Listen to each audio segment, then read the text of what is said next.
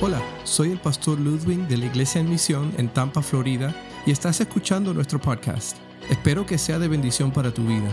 Puedes encontrar más recursos y otros mensajes visitando iglesiaenmisión.org.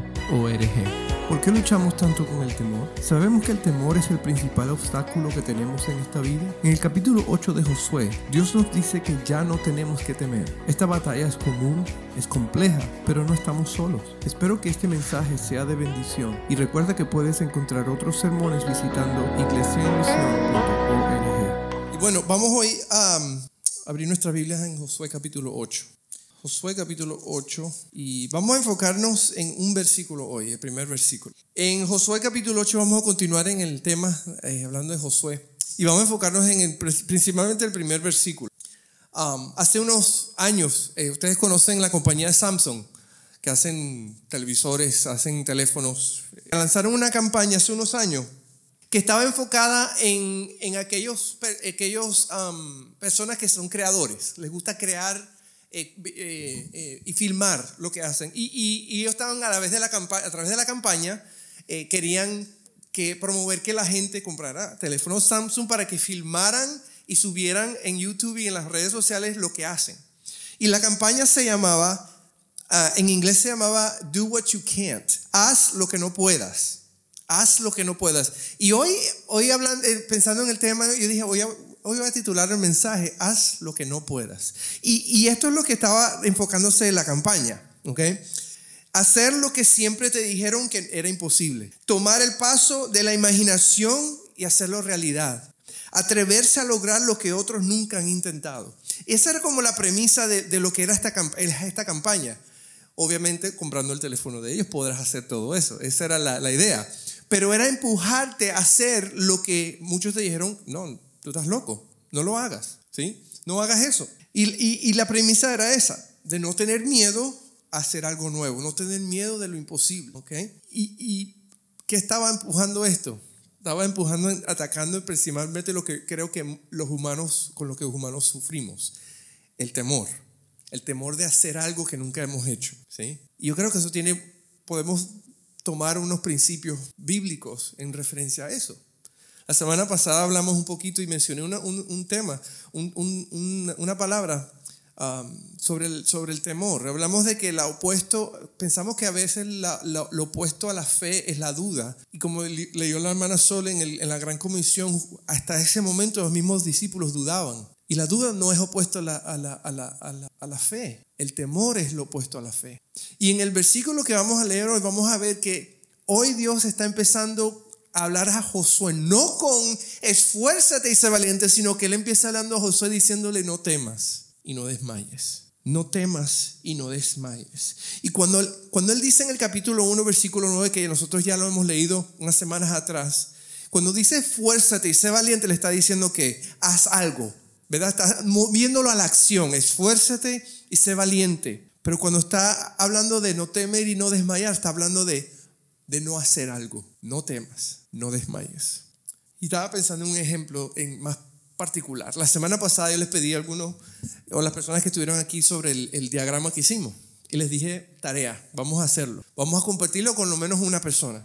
Pero yo estaba pensando, fíjate lo que sucede en nuestra vida. A veces salimos, a veces estamos motivados para hacer algo. A veces cuando se nos mete algo en la cabeza, nos motivamos. Y yo puedo utilizar varios ejemplos. Y, estoy pensando ahorita en, mi cuñado y mi cuñada porque ellos compraron una casa y, emocionados. Yo me imagino que inicialmente estaban emocionados, pero ya después que tienen un tiempo reparando, yo creo que ya la emoción ha cesado, ¿verdad? Se esforzaron en el principio de, de vamos a tumbar paredes y vamos a hacer todo, pero, pero a veces cuando estamos ya en ese proceso, ¿qué pasa? Empecemos a, calcular, a pensar y a no atrevernos, a cansarnos hasta el punto de que hasta a veces nos, tenemos ganas de desmayar y ya de dejar todo, ¿verdad?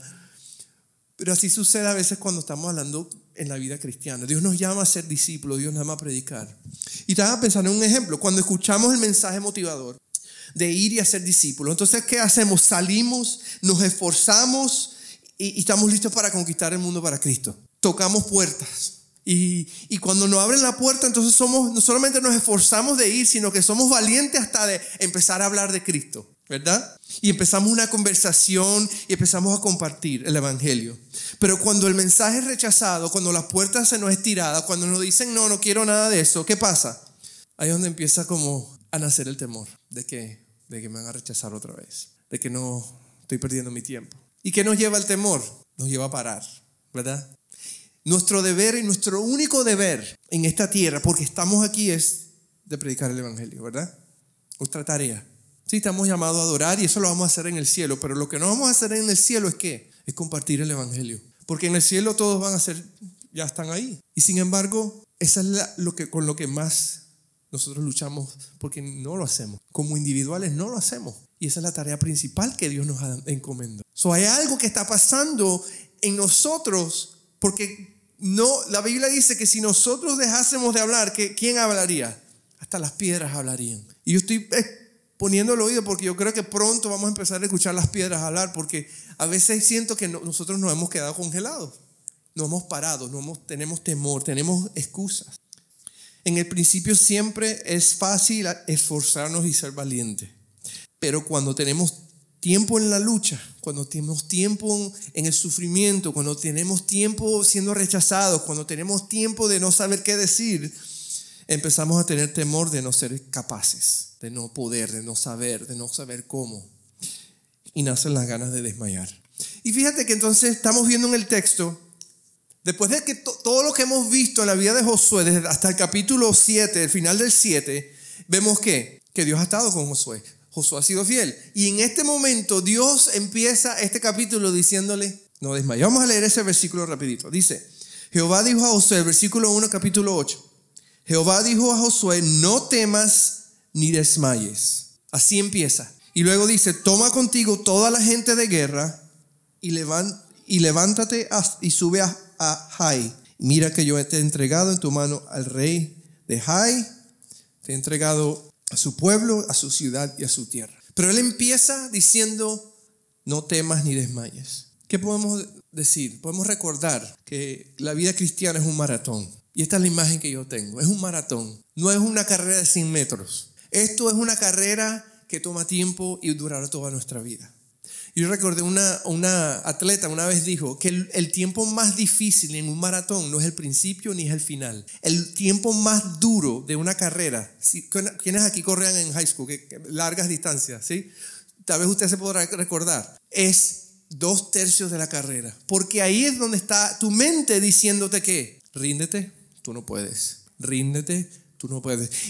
Y solamente los fuertes en mente, los que se han preparado, los que están confiando en su preparación, son los que terminan. Y es todo porque en la mente empieza la duda, empieza el temor, empieza las ganas de qué?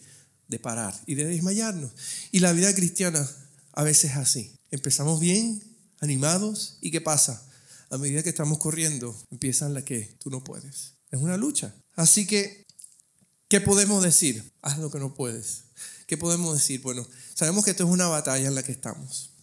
Tal vez una batalla física, pero es una batalla que estamos luchando. Y primero quiero empezar, primero es que quiero empezar con, es una batalla muy común. Esta batalla que tenemos es una batalla muy común. Porque yo creo que todos aquí la, la, hemos vivido. Una y otra vez la hemos vivido. Porque es común. Es común. ¿sí? El, temor, está en la mente. Fíjate que en primer lugar el temor está en la mente. ¿Dónde está apelando Dios cuando Él le dice Josué, no temas y no desmayes? Está apelando a la mente de Josué. Acaban de pasar, acuérdense del capítulo 7, acaban de pasar un fracaso en la guerra. Murieron 36 hombres porque hubo, hubo desobediencia por parte de, Acán y vimos las consecuencias de la desobediencia de Acán. perdieron 36 soldados, 36 hombres y aparte de eso, Dios mandó a juzgar y mandó a que eliminaran y destruyeran a Acán y a su familia porque fueron desobedientes para con el pueblo de Israel. Ahora estamos momentos después, un día después, no sé, un tiempo después, y vemos que, que ahora Josué, Dios le dice, no temas ni desmayes. En este momento donde se encuentra Josué, físicamente no tiene nada de qué temer porque ya se solucionó el problema ya fue corregido el error, ya fue encontrado en la situación. Sin embargo, Dios apela a su mente. ¿Por qué? Porque seguramente Josué se encuentra en un momento donde sigue pensando, siguen pensando en la pérdida, siguen pensando en que fallamos, que fuimos derrotados, siguen pensando en que todavía nos toca avanzar y no vamos a poder. Y Dios empieza hablando por ahí. Empieza hablando a su mente y le dice, no temas y ni desmayes. ¿Por qué? Porque en la mente es donde nace el temor. En la mente es donde nace el temor. Hace unas semanas hablé de la batalla más grande de tu vida, si recuerdan. Y le doy una publicidad, iglesia en misión.org, ahí están los sermones, todas las grabaciones. Está ahí la batalla más grande de tu vida. Y vimos que la batalla más grande de tu vida se encuentra ¿dónde? En tu mente todos los días. Todos los días. En ese primer versículo de Josué, de, capítulo 8, no solamente dice, toma, eh, no temas ni desmayes, sino que también entonces sigue, sigue diciendo Dios, toma contigo toda la gente de guerra. So, vemos primero que está apelando al temor en su mente, pero también empieza a decirle, tenemos que volver, tenemos temor, perdón, de fracasar otra vez. Y, y, y Dios le dice, ¿sabe qué? En, este, en esta vez, en este momento vas a ir y tomar toda la gente de guerra. Si recordamos en comparación el versículo 3 del capítulo 7, ¿cuál fue el error que cometieron? Vinieron confiados y dijeron, no, no, no, no, con dos mil y tres mil o tres mil hombres tenemos suficiente y fueron derrotados. Y esta vez Dios le dice, no cometas el mismo error. Sí, en la cabeza de la mente de Josué tal vez era su, su, temor. Volver a regresar para qué? Para volver a fracasar, porque ya acabamos de fracasar. Perdí 36 hombres buenos, pero Dios le dice, esta vez lleva a todos, lleva a todos las personas. Si preferimos no intentar para no cometer los mismos errores. ¿sí? No, no, no queremos atrevernos para que no pensemos otra vez en que posiblemente voy a fracasar, posiblemente me van a rechazar, posiblemente me van a avergonzar. Así que prefiero ni siquiera atreverme. Y Dios le dice, no, no, no, no. No, no, no, te, no, te, no, te, no temas, sino ve con todo, ve con todo. ¿sí? En este caso le dice, lleva a todos tus soldados porque si no el temor nos va a detener. Pero hay otra cosita más, no solamente que el temor está en la mente y, el temor nos lleva a...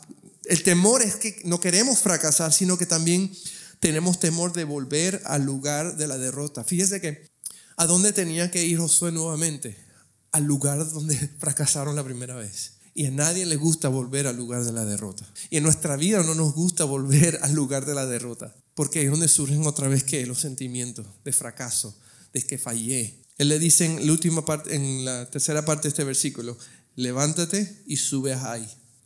Ese fue el lugar donde, donde fueron vencidos. Ese fue el lugar de sufrimiento. Ese fue el lugar donde fallaron. Y tenemos temor de regresar a ese lugar. Así que Dios empezando a hablarle a la mente de Josué. Él sabe exactamente que, que él tiene temor de fracasar y él sabe que él no quiere regresar al lugar de su fracaso. Pero Dios le dice que él tiene que ir. Hay un escritor y predicador eh, cristiano del siglo XIX, Frederick William Robertson, que dijo lo siguiente, la vida, como la guerra, es una serie de errores. Y aquel no es el mejor cristiano ni el mejor general quien da menos pasos equivocados. La mediocridad podrá, podrá asegurar eso. Pero el mejor es quien gana las victorias más espléndidas por la corrección de sus errores. Olvídate de los errores. Planifica victoria de los errores. Entonces, ¿cómo responde Josué a esto? Bueno, esta vez vamos con todo. Versículo 3 del capítulo 8 dice, entonces se levantaron Josué y toda la gente de guerra.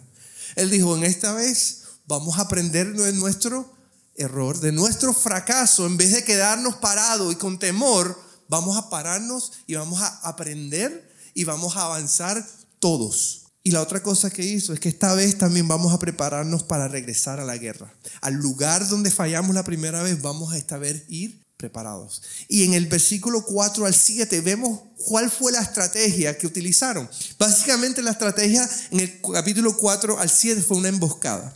Y si vamos a este versículo, dice así. Entonces se levantaron Josué y toda la gente de guerra para subir contra Jai. Y escogió Josué 30 mil hombres fuertes, los cuales envió de noche. Y les mandó diciendo, atended, pondréis emboscada a la ciudad detrás de ella. Nos alejaréis, no os alejaréis mucho de la ciudad y estaréis todos dispuestos. Y yo y todo el pueblo que está conmigo nos acercaremos a la ciudad y cuando salgan ellos contra nosotros como hicieron antes, huiremos delante de ellos. Ellos saldrán tras nosotros hasta que nos alejemos de la ciudad, porque dirán, huyen de nosotros como la primera vez. Y huiremos pues delante de ellos. Entonces vosotros os levantaréis de la emboscada y tomaréis la ciudad, pues Jehová vuestro Dios la ha entregado en vuestra mano. Fue la estrategia. Él dijo, esta vez vamos a regresar al lugar de nuestro fracaso, pero vamos a ir preparados. Y fue genial, fue genial. Cuando salieron, salió el ejército a perseguirlos nuevamente, la emboscada salió, se levantó, destruyeron la ciudad y cuando se levantó el humo, el enemigo miró hacia atrás y vio que estaba el humo y regresaron a la ciudad y ahí vinieron los dos y destruyeron a Jai. So, ¿Qué tiene que suceder en nuestra vida? ¿Cómo responde Josué? Pues vamos a estar preparados esta vez. Aprender de los errores porque si no te detenemos en el temor, nunca vamos a avanzar. Y los que dicen, tú no puedes, los que han dicho, no te atrevas, nadie lo ha hecho, van a tener la razón. A menos que nosotros digamos, ¿sabes qué? Dios me dice que no temas, que no desmaye. Dios le dijo a Josué, no temas y no desmaye. Y él empezó por ahí porque él sabía que la batalla que Josué enfrentaba era de la mente aprender en los errores. Proverbios 24, 16 dice, porque siete veces podrá caer el justo, pero otras tantas se levantará. Los malvados, en cambio, se hundirán en la desgracia. Y el punto de esta enseñanza no es que el cristiano tropieza. El punto de esta enseñanza es que Dios cuida sobre sus hijos. Dios tiene cuidado sobre ellos. En la vida tropezamos, en la vida fracasamos, en la vida seremos rechazados. Es más, Pablo le insta a Timoteo, sufre como buen soldado de la fe. Porque no es que no vas a sufrir, vas a sufrir, pero vas a sufrir por una causa más grande que tú. Vas a sufrir por la causa de Cristo. Y eso tiene más peso. So, primero, en primer lugar, entonces, vemos que es una batalla común porque todos nosotros enfrentamos esa batalla todos los días. Cuando Dios nos dice algo, cuando Dios nos dice ve, cuando Dios nos dice háblale de mí, empiezan qué? La batalla en nuestra mente, el temor, el qué dirán, el por qué yo. Yo no sé qué decir. Y Dios nos dice qué? Dios dice no temas, no desmayes. Porque para eso tú estás en esta tierra. Para eso estamos aquí en esta tierra. Por eso seguimos en este, esta tierra. Y no podemos dejar que el temor nos detenga. Uno de los datos curiosos que, que la Biblia presenta es que la Biblia presenta más de 366, unas 366 veces, no temas, dice no temas. De alguna manera, en diferentes formas, nos está diciendo que no debemos tener temor. Ahí está. Segundo lugar, no solamente es una batalla común, sino también es una, una batalla bien compleja. Compleja. Y vamos a ver por qué. Hoy día vivimos en un mundo, dice un mundo cibernético, un mundo conectado, ¿verdad? Un mundo conectado donde ya no podemos vivir sin, sin esto. Una computadora, un teléfono o algo por la comunicación, por lo que sea, las redes sociales, todo. Pagas tus cuentas de banco, ves tus cuentas de banco, todo. ¿Y cuál es uno de los temores que, generalmente tenemos hoy día en cuanto a la tecnología? Que no queremos que hagan que personas, que nos roben qué, que nos hackeen, que nos roben la identidad porque después abren, sacan tarjetas de crédito a nuestro nombre o se nos roban la información.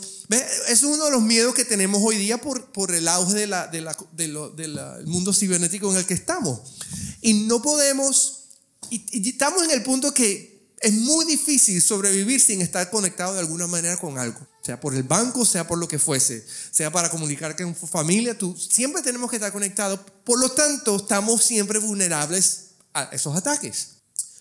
So, ese es uno de los ataques. Un ataque financiero es uno de los problemas que, que, enfrentamos, que corremos. Pero hay otro tipo de ataque también, y es el, ataque, por ejemplo, de, de, la, del daño a la imagen. Esto lo vemos muy común. Yo no sé si ustedes han visto o siguen, espero que no, pero no es, las noticias cuando empiezan a, a surgir candidatos presidenciales, qué sé yo, inmediatamente muchos de estos lugares y de noticias y lo demás empiezan a hacer qué? Investigar a las personas hasta, hasta ah, no, en el, cuando tenía cinco años, el niño dijo esta palabra mala y está en el internet. Y entonces empiezan a sacar toda la basura de las personas porque estamos buscando como un Mesías perfecto que venga y sea el presidente o sea lo que sea. Pero generalmente, ¿qué pasa? Muchas personas a veces también utilizan esas cosas para qué? Para dañar la imagen de alguien para que la, pierda la credibilidad, ¿verdad? Y al perder la credibilidad, entonces, ¿qué sucede? La gente no vota por él, la gente no, lo apoya, etc. Así que vivimos en un mundo donde también ese es un peligro. Pero fíjate, hay, hay otras cosas más preocupantes aún que tal vez ni siquiera nosotros hemos escuchado. Y yo quiero compartir algunas de ellas. En un artículo de sinpost6.com del julio 2017, el, titularon este artículo La mente humana es el nuevo campo de batalla de la ciberseguridad y no estamos listos. Ese era el título del artículo. ¿ok? Y este artículo resalta que la batalla de hoy día está enfocada no en hackear tu computadora, sino hackear tu mente. Voy a explicarles esto, un ejemplo sencillo.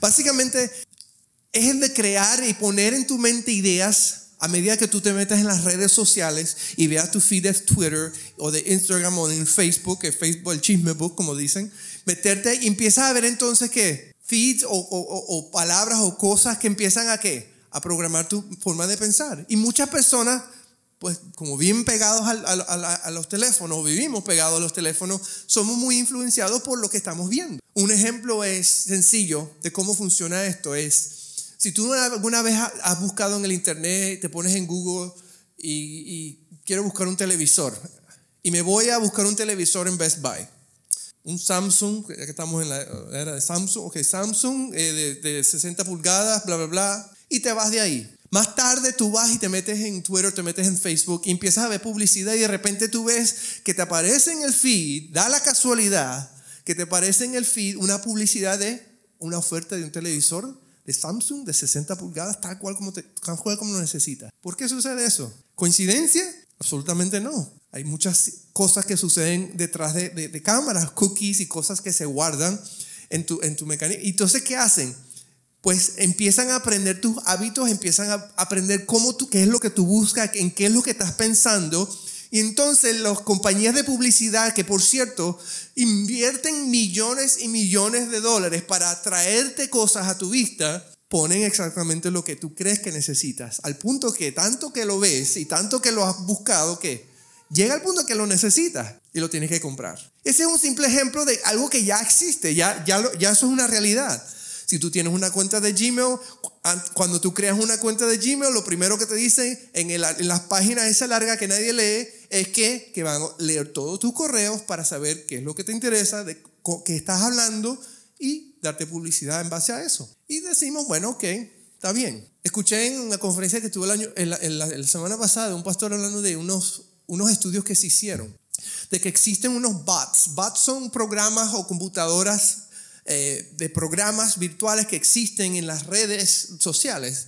Y estos bots eh, creados por organizaciones o por países, lo que sea, para en esta guerra cibernética, estos bots son unos programas de computadoras que básicamente estudian quién tú eres, tus hábitos, cada vez, cuántas veces tú prendes el teléfono, que tú haces en tu teléfono, que tú lees en tu teléfono, continuamente están estudiándote.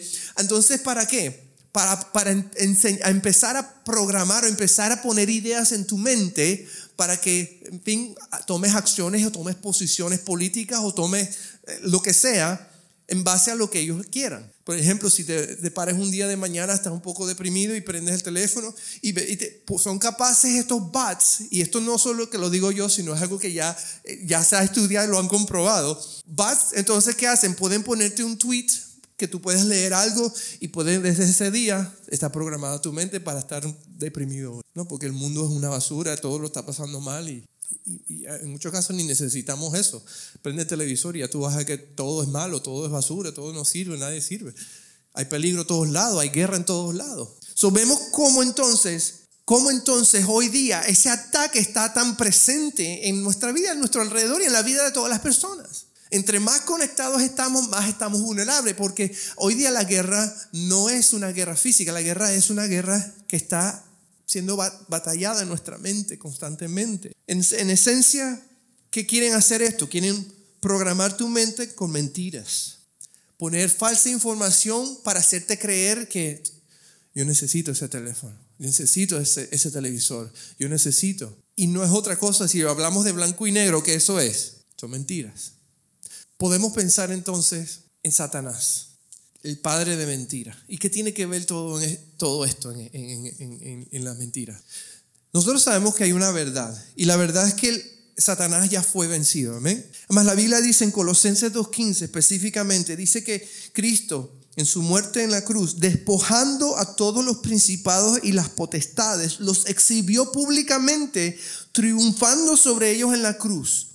Ya está escrito que Jesús ya derrotó a Satanás. Ahora la pregunta que yo hago, entonces si Satanás fue derrotado, ¿por qué hoy día todavía seguimos luchando contra él? ¿Por qué, tenía, ¿Por qué él sigue activo hoy día? Si él ya fue derrotado, entonces ¿por qué seguimos, no solamente los no creyentes, pero especialmente nosotros los creyentes, siendo atacados, siendo desconfiando en las verdades de Dios? Y es una, una pregunta muy importante, eh, tiene sentido. Hace años atrás, ustedes recuerdan que existían básicamente dos grandes potencias en el mundo, una Estados Unidos y la otra la Unión Soviética. Y siempre existían esos remores de, de, de, estas dos grandes potencias entre el bien y el mal, ¿de qué? De enfrentarse en una gran guerra, ¿verdad? Y ese siempre es lo que se hablaba. Y quienes estaban aliados y China con qué sé yo, aliados a uno y otros aliados a otro, y siempre se pensaba entre el bien y el mal. Siempre teníamos esa mentalidad. Y sabíamos que esa batalla era una batalla en la cual habría muertos, habría, habría una guerra física, una batalla física. Después de la caída de la Unión Soviética, ¿qué vemos? Que queda solamente qué? Una gran, sobre, una gran superpotencia en la cual vivimos. ¿sí? Que muchos con toda confianza podemos decir que es la superpotencia más poderosa de la historia de la humanidad. Y nadie se atrevería hoy día a enfrentarse a Estados Unidos porque saben que Estados Unidos los acabaría completamente. No hay absolutamente nada, nadie que podría enfrentarse a, a nosotros en este momento porque tenemos esa capacidad. Pero ¿qué sucede? ¿Ustedes creen que ahora Rusia, por ejemplo, hablando de Rusia, creen que Rusia va a decir, ¿sabes qué? Nosotros vamos a, a batallar contra ustedes? No. Ellos jamás harían eso porque ellos saben que si, si ellos quisieran enfrentar a Estados Unidos en una guerra, sabían que Estados Unidos los acabaría. Pero ellos saben que la guerra ya no se pelea así. Ellos saben que la guerra se pelea atacando la mente. ¿Atacando la mente de quién? De los ciudadanos, de las personas. Creando ideas en las personas. Y nosotros hemos visto, y lo vimos mucho en estas elecciones del 2016, cómo, cómo eh, eh, se empezaron los rumores de la conspiración de los rusos que hicieron esto, que, y, hablamos de los, de los ataques cibernéticos que ellos empezaron, que están haciendo contra el país y poniendo falsas noticias y que tú lees falsas noticias de X o Y candidato. Y hoy día vivimos un momento donde muchas personas creen muchas cosas y su mayoría creen, muchas cosas mentiras que fueron creadas porque hay estas estos lugares les interesa que que entre nosotros mismos nos destruyamos, que entre nosotros mismos empiezan a haber divisiones. Y vemos hoy, hoy día, muchos dicen que hoy vivimos uno, de los momentos más divididos en la historia de, este país. ¿Por qué? Porque hay personas que creen ahora ideas que han sido plantadas por, porque hemos estado consumiendo tantas cosas que han formado la, incluso la manera en que pensamos. Y le voy a poner un ejemplo, yo creo que aquí como hispanos nosotros podemos relacionar. Se lo voy a poner bien sencillo. Nosotros sabemos, y muchos que venimos de países como Venezuela y Cuba, sabemos que el socialismo y el comunismo es un gran problema para, es un cáncer para las sociedades. Nosotros sabemos eso, muchos lo han vivido. Sin embargo, hoy día estos ataques han, sido prominentes que hay personas literalmente que están ya anunciándose como candidatos socialistas aquí en Estados Unidos. Pero eso no es lo triste. Lo triste es que hay personas que creen que eso va a funcionar, cuando nunca en la historia ha funcionado en ningún lugar. ¿Por qué? Porque son personas que han sido ¿qué? bombardeados con falsa información al punto de que creen las mentiras. No, es que lo hicieron mal en Venezuela, por eso es que no resultó. Hicieron bien. Las batallas están activas en las mentes de las personas, en nuestra mente. Satanás quiere llenar nuestra mente de mentiras. Satanás quiere decirnos, teme, desmaya, ríndete, tú no eres digno, tú has fallado, no puedes. Deja que otro lo haga. Sí, Satanás ya no tiene poder sobre nosotros. Ya, ya Satanás sabe que nosotros hemos sido comprados y le pertenecemos a Dios. Pero ¿sabe lo que Satanás iba a querer hacer? Es que tú seas inútil para el reino de Dios. Y mientras tú seas inútil para la obra y el reino de Dios, ¿sabes qué va a pasar? Él va a estar contento. Y te va a poner, mientras te siga poniendo todas esas ideas en tu mente de que tú no eres nadie, tú no sabes qué decir. Tenemos que volver entonces ¿qué? a la verdad. Tenemos que volver a la verdad. Satanás ya está vencido, pero su estrategia sigue siendo las mentiras en la mente, así como Josué, Josué perdón, estuvo en un momento de debilidad, de temor, y lo primero que Dios le dijo fue, no temas, no desmayes, no te creas lo que estás pensando, confía en mí, no temas ni desmayes. Aunque tu mente te diga, no puedo, tu fe debe decir, lo voy a intentar. En el versículo 9 del capítulo 1 de Josué, en la versión, me gusta como dice la Reina Valera actualizada, dice así, no te he mandado que te esfuerces y seas valiente. En la versión internacional me gusta aún más porque dice, ya te lo he ordenado. Y este es el problema que existe, que cuando estamos sumergidos en el temor, estamos creyéndole más a Satanás y a sus mentiras que lo que Dios ya ha dicho. Porque Dios ya ha dicho, estaré contigo, nunca te dejaré, nunca te desampararé. Eso es una batalla común, pero es una batalla compleja, muy compleja. Pero por último, es una batalla que no la vamos a tener solos. Vamos a Efesios. Quiero que leamos el capítulo, el capítulo 6, Efesios, versículos 13 y 14. ¿Okay? Lo tengo ahí. Dice, por lo tanto, póngase toda la armadura de Dios. ¿Ok? Para que cuando llegue el día malo, ahí no dice si llega el día malo, no, cuando venga el día malo, podrás que resistir hasta el fin con firmeza y versículo 14, las primeras dos palabras dice, manténganse firmes. So, primero, el día malo está determinado por tu perspectiva. Porque todo tiene que ver con perspectiva. Si tú confías en Dios, ¿verdad? Si tú confías en Dios y las cosas se ven mal, pero tú confías en Dios, eso no es un día malo.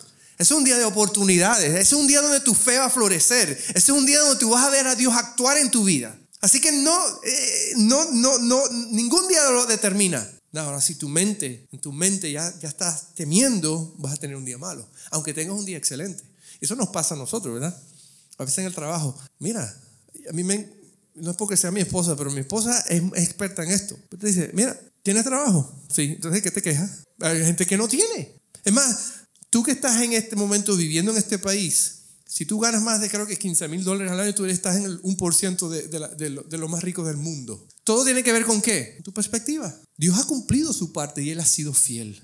Tú estás respirando, estás bien. La otra cosa es que la manera de resistir en esta batalla dice que es estando que firmes. Yo siempre leía este versículo pensando, la idea es que estemos firmes como un soldado firme, ¿right?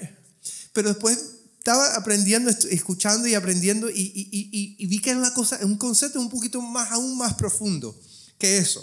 Hay una palabra en griego que la, vamos a poner aquí, mi papá está aquí, a ver si yo no sé la puedes leer.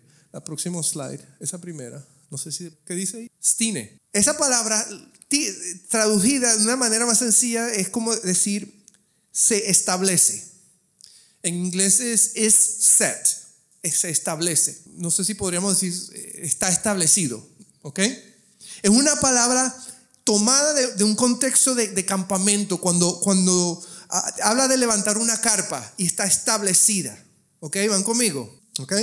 Estar establecido una carpa, un lugar, en este, en este lugar establecido, es un lugar donde hacemos que, donde permanecemos, donde moramos. Eh, y el énfasis entonces no está hablando de la postura nuestra, sino está hablando del lugar donde estamos. ¿Ok? Ahí está el, énfasis. Está en tu lugar establecido, está en tu lugar permaneciendo, está eh, eh, de un sentir eh, o morando. ¿Ok? Esta palabra también se utiliza en Mateo 25, 12, 25 y dice así el versículo. Todo reino, Jesús hablando, dividido contra sí mismo quedará asolado. Y toda ciudad o familia dividida contra sí misma no se mantendrá en pie. Y esa es la idea que esta palabra está llevando. Cuando no estás firme, cuando no estás en tipi, o como dijiste, ¿qué pasa? ¿Qué hay? No te mantendrás en pie, habrá división, no, la casa no permanece, donde moras no habrá, no, no, no, no permanecerá.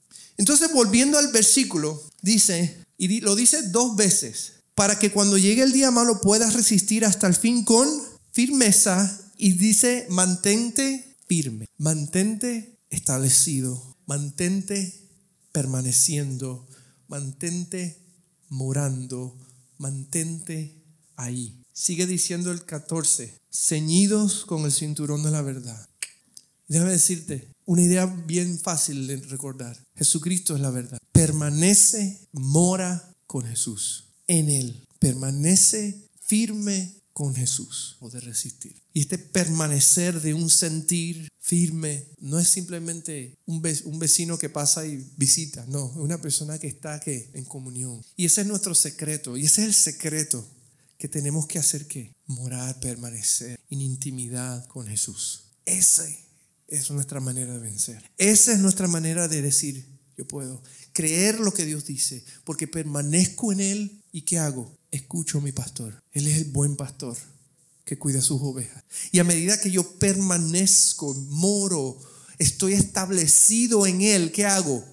Aprendo a escucharlo y aprendo a confiar más en lo que Él me diga que en lo que el mundo me esté diciendo. Porque el diablo está ya poniendo ideas en nuestra mente. ¿Y cuántas veces no hemos visto que Dios ya ha dicho en su Biblia las cosas que dudamos. No temas, Él dice, no, teme, no, no temas, dice Dios. No puedo, Dios dice, todo lo puedes en Cristo que me fortalece. ¿Cuántas veces Dios ha dicho, me siento solo, me siento que Dios me ha abandonado?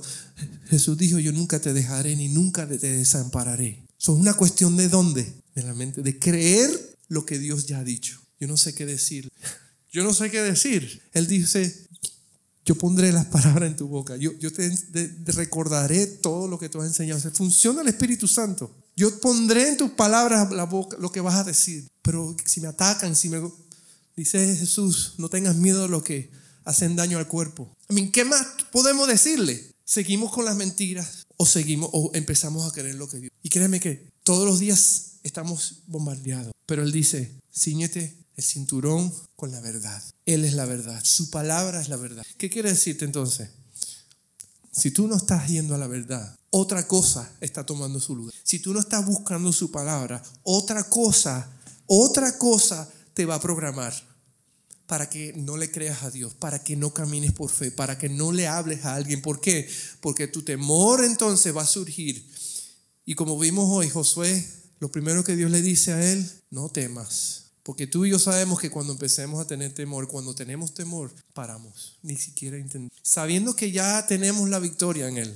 Ya sabemos que Él ha vencido, pero no vivimos como tal. Un pastor una vez dijo, ¿qué diferencia tienes como tú vives como alguien que no tenga Cristo? ¿Hay alguna diferencia visible? ¿O vivimos igualito que el mundo? Tiene que haber alguna diferencia, porque la Biblia me enseña y me dice que si yo voy a ser la luz y la sal, la sal del mundo, yo voy a ser muy diferente a lo que el mundo, como el mundo vive. Así que el problema no es que la Biblia está equivocada, el problema es que yo no le creo a la Biblia. Lo suficiente para qué? Para salir del temor y empezar a caminar por fe. Conclusión, versículo 1 al final del capítulo 8. Ah, capítulo 8, versículo 1 al final. Fíjate lo que él dice. Ah, él le dice, yo, hablando Dios, he entregado en tu mano al rey de Jai y a su pueblo y a su ciudad y a su tierra. Él empieza, no temas ni desmayes y termina diciendo, yo, Dios, te voy a entregar a tu enemigo. Ni siquiera, tú, ni siquiera estás peleando, Él es el que pelea por ti. ¿sí? Y hay una palabra que, que, me recordé esta semana, espero que la use correctamente. Yo sé que mi papá está aquí y me puede corregir. Es la dicotomía. ¿sí? La victoria nosotros la logramos quitándonos del camino. Mm, tal vez. Pero mejor esta frase. Tenemos que dejar de ser el obstáculo en el camino hacia el futuro, hacia el triunfo, hacia la victoria. Porque entonces, ¿qué hacemos? Queremos, sí, Dios, pero nosotros somos el problema. Y si no funciona la palabra dicotomía, sonaba bien en mi mente. Pero el problema es que, que aunque nosotros queremos hallar allá, nosotros somos el obstáculo. Y nosotros tenemos que hacer qué? Quitarnos del camino. Josué se quitó del camino, ¿por qué? Porque el temor es que lo que estaba deteniendo. ¿Sí? Recordamos la palabra de Juan el Bautista que dice, es necesario que yo mengüe para que Él crezca.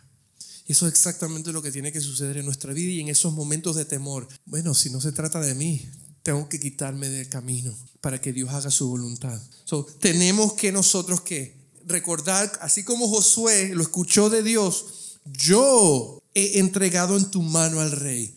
Ah, eres tú y no yo. Déjame quitarme del camino para que tú hagas tú. Eso tiene que suceder en nuestra vida quitarnos del lugar, quitarnos del camino y confiar que lo que Él ha dicho, eso es la verdad. ¿De qué tengo que temerle? De nada. quiero leerles unos versículos. Que hablan de esto. Y quiero que tú pienses y escuches y medites en los versículos que voy a leer en este momento.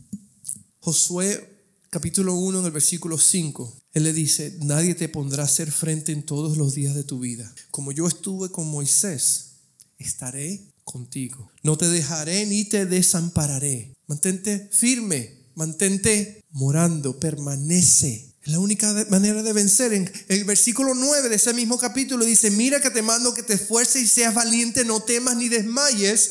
Y dice, porque Jehová tu Dios estará contigo en donde quiera que vayas. Permanece, mora, establecete en él. Isaías 41:10 dice, no temas, que yo estoy contigo. No desmayes, que yo soy tu Dios, que te esfuerzo, siempre te ayudaré, siempre te sustentaré con la diestra de mi mano. Ya Dios lo ha dicho, establecete, permanece en Salmo 23, 4 dice, aunque ande en valle de sombra de muerte, no temeré mal alguno. ¿Por qué? Porque tú estarás conmigo, permanece, mora, establecete en él. Salmo 27, 1 dice, Dios es mi luz y mi salvación, ¿de quién temeré? Y Dios le dice a Josué, no temas. Jeremías 1.8 dice, no le tengas miedo porque te rescataré, dice el Señor. Juan 15.5 dice, yo soy la vid, vosotros los pámpanos,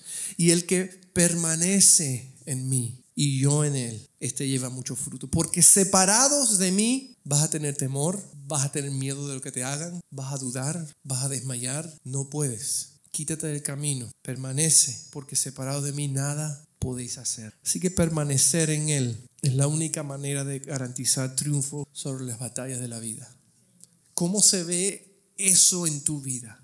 ¿Cómo se ve el permanecer en tu día a día. Porque si nuestro permanecer y buscar y aprender y escuchar está nada más resumido en que tú vengas 45 minutos un domingo a escuchar la palabra, pues tú vas a tener mucha influencia del enemigo que está buscando a quien devorar. Anda como león rugiente haciendo qué? Buscando a quien devorar. Sí, fue vencido, pero su estrategia es diferente. Ya fue vencido, pero ahora lo que quiere es que tú seas inútil en, en las manos de Dios y que empieces a creer más la mentira que creer lo que Dios dice.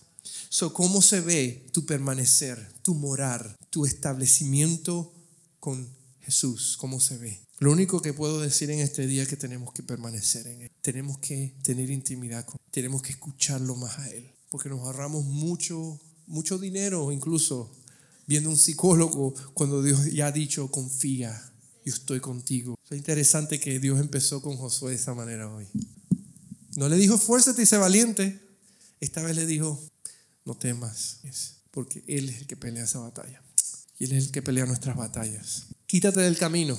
Dile que tienes al lado o al frente. Dile, quítate del camino, por favor. Dile a tu esposa, quítate del camino. Dile a tu esposo, quítate del camino. Y deja que Dios haga lo que tenga que hacer. Quítate del camino.